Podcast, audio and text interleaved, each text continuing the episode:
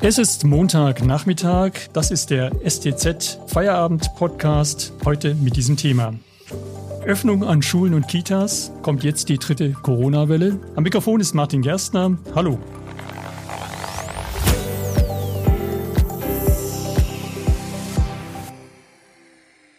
Viele Kinder können es ja kaum erwarten. Manche Lehrer aber beschleicht ein mulmiges Gefühl. Die Öffnung der Kitas und Grundschulen ist heftig umstritten. Kritiker befürchten, dass sich die dritte Welle mutierter Coronaviren von den Schulen aus weiterverbreiten könnte. Wie berechtigt sind diese Befürchtungen? Können wir jetzt schon einschätzen, wie sich die Infektionen entwickeln werden? Über die möglichen Szenarien, die Rolle der Mutanten und die Schwierigkeit, an solche Daten zu gelangen, spreche ich mit meinem Kollegen Jan-Georg Plawitz aus der Wissenschaftsredaktion. Hallo, Jan-Georg. Hallo, Martin. Jan-Georg, die Bilder von Grundschulkindern, die begeistert in die Klassenräume strömen, vermittelten heute fast etwas so wie Normalität. Aber eigentlich bewegen wir uns doch auf sehr dünnem Eis, oder? Ja, äh, es ist natürlich ähm, immer die Rede gewesen oder oft die Rede gewesen von, von Kitas und Schulen als Treiber der Infektion. Ähm, da hört man natürlich auch als Vater eine, eines, einer, ähm, äh, einer Tochter sehr genau hin und, und stellt sich die Frage, ja, wie ist es denn, wenn ich dann in die Daten gucke, wie, wie so oft dann habe ich mir immer gedacht, naja, es gab diesen Ausbruch in der Freiburger Kita, wo auch die Mutationen festgestellt wurden. Ähm, insgesamt aber ist es tatsächlich, äh, mindestens in Baden-Württemberg, nicht so, dass, dass bei, bei Kita-Kindern und Grundschülern die Infektionen wirklich, wirklich massiv werden. Also nur etwa fünf Prozent aller Mutanten werden bei, bei unter Zehnjährigen nachgewiesen. Jetzt kann man sagen, man merkt bei denen oft nicht, bei Kindern oft nicht Corona haben, die sagen es in der Regel auch nicht selber. Aber tatsächlich äh, deuten die Zahlen bisher nicht darauf hin, dass äh, zumindest in den Kitas im Notbetrieb ähm, oder auch bei den Grundschulkindern, wenn sie sich vielleicht privat treffen, ähm, da wirklich enorme Infektionsherde wären. Wie es weitergeht, werden wir aber leider erst, wie so, wie so oft, erst so in 10 bis 14 Tagen sehen, wenn wir wirklich die, die neuen Zahlen haben und dann gucken können, ob da ein massiver Anstieg äh, jetzt gerade losrollt. Das Stichwort äh, Zahlen ist ein ganz wichtiges. Du bist ja auch Datenjournalist und befasst dich sehr intensiv mit den Zahlen und Daten im Zuge der Corona-Verbreitung. Wie schwierig ist es denn, an valide Daten und Zahlen zu kommen? Du hast jetzt gerade Beispiel Freiburg und die, die äh, jetzt nachgewiesene Verbreitung des Virus, des mutierten Virus bei Grundschulkindern gesprochen. Wie bekommen wir diese Daten und wie äh, aussagekräftig sind sie eigentlich?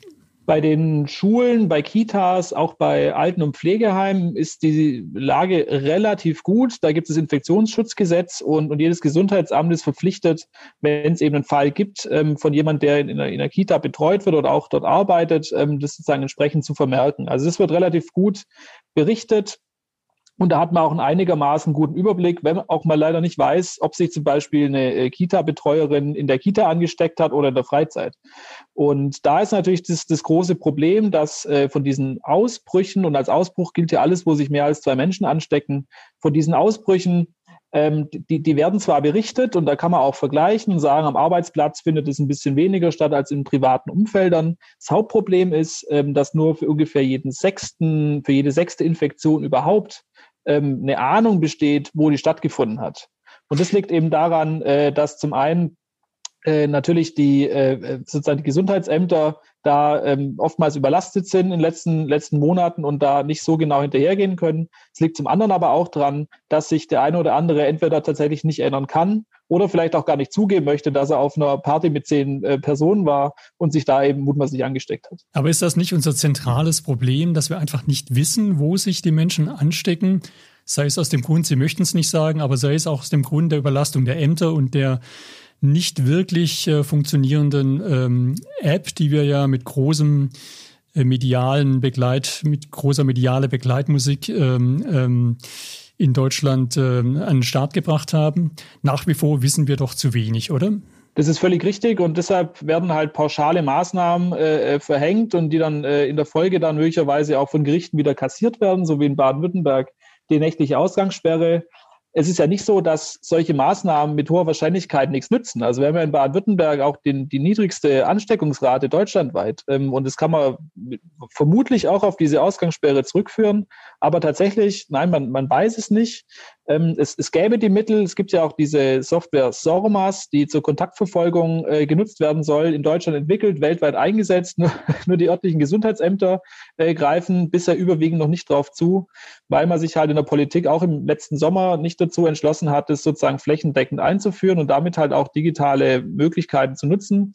Stattdessen wird eben in Gesundheitsämtern immer noch mit eher antiquierten Maßnahmen, äh, Methoden gearbeitet teilweise.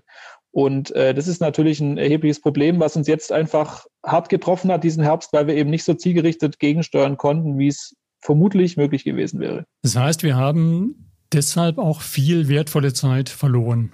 Da, da, davon würde ich ausgehen. Man kann, äh, es gibt immer nur eine Vergangenheit, die lief so, wie sie gelaufen ist, aber ich glaube, sie hätte auch anders laufen können, wenn wir äh, tatsächlich diese Kontaktnachverfolgung ähm, effizienter, also mit moderner Software gemacht hätten. Ähm, dann wäre es auch äh, vermutlich nicht zu diesen, zu diesen hohen Peaks bei den Fallzahlen, in der Folge auch bei den, bei den Verstorbenen gekommen, wie wir sie tatsächlich gesehen haben. Ähm, Natürlich spielt auch so ein bisschen die, die Pandemiemüdigkeit eine Rolle ähm, und eben, dass ich äh, quasi mich ja selbst belaste, wenn ich gegenüber dem Gesundheitsamt erkläre, dass ich äh, ja doch mit ein paar Kumpels mal mich getroffen habe, um ein Bier zu trinken. Ähm, damit gebe ich ja sozusagen einen Verstoß gegen die Corona-Verordnung zu. Das machen natürlich auch äh, einige nicht, ist ja quasi naheliegend.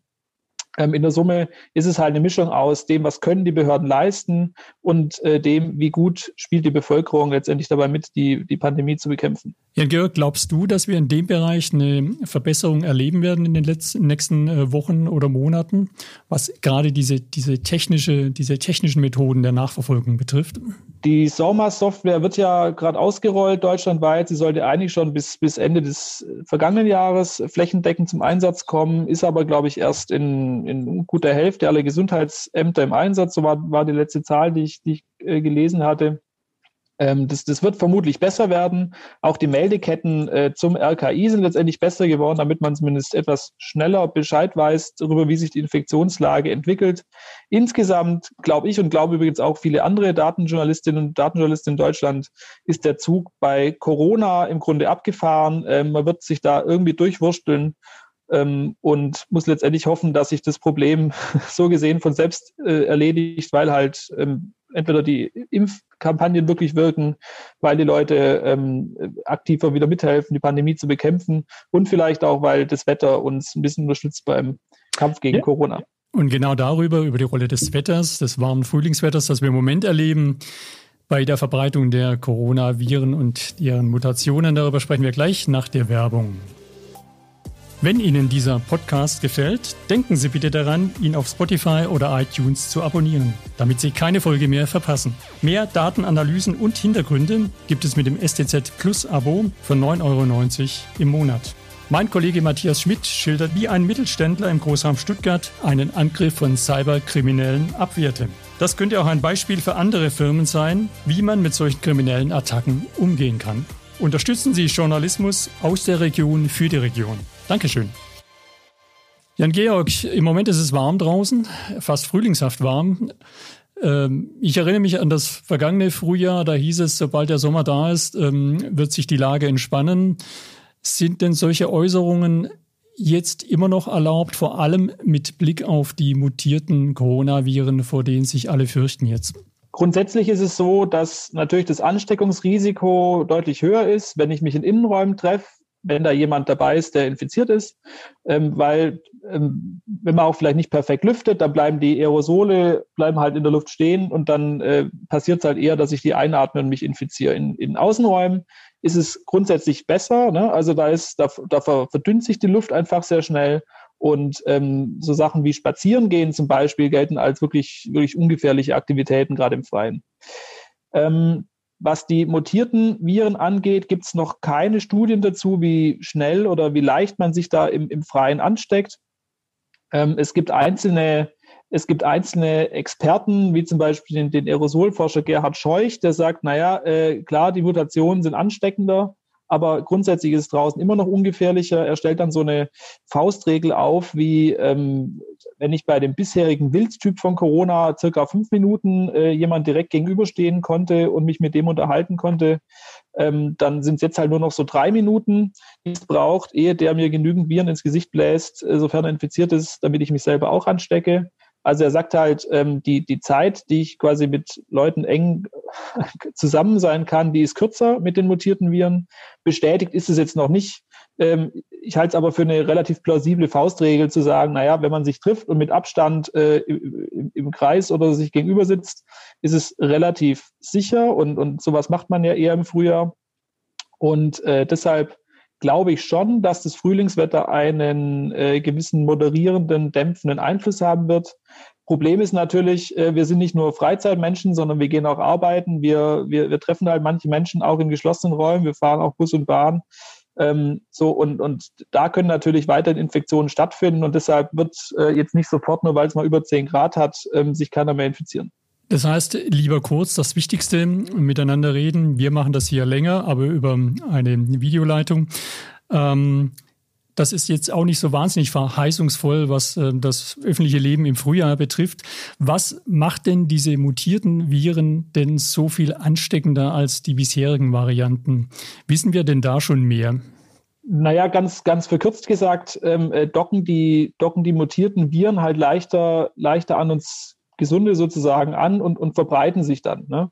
Also das heißt, die, sie sind einfach ansteckender und, ähm, und, und gefährlich werden die halt dadurch, dass ähm, also die, die, die Wahrscheinlichkeit ist ja ungefähr so, sag mal so 20 bis 30 Prozent höher bei den Mutationen, ähm, sich anzustecken, als bei dem Wildtyp, der bisher im Umlauf ist. Und ähm, das ist im Einzelfall natürlich immer das, das Risiko, ich, ich stecke mich wahrscheinlicher mit Corona an. Das wird aber auf der Gesamt Bevölkerung wird es natürlich zu einem echten Problem, weil diese 20 bis 30 Prozent, die führen halt dazu, ähm, sofern alles andere gleich bleibt, dass wir ganz schnell wieder in dieses ähm, exponentielle Wachstum reinkommen. Und weil sich halt von Woche zu Woche immer ein bisschen mehr Leute anstecken, verbreitet sich das Virus dann halt potenziell wieder sehr rasant. Ähm, es gibt da ja auch die entsprechenden äh, Modellrechnungen von, von Forscher, Forscherinnen und Forschern.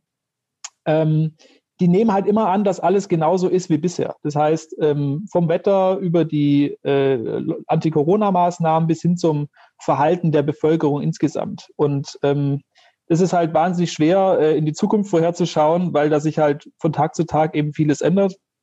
Ich denke, in der Summe ähm, sind die Viren, die Mutanten wirklich gefährlich, aber man kann ihnen auch so ein bisschen die Spitze nehmen, äh, wenn man eben tatsächlich die Vorsicht walten lässt, die beim einen oder anderen vielleicht ein bisschen nachgelassen hat in letzter Zeit.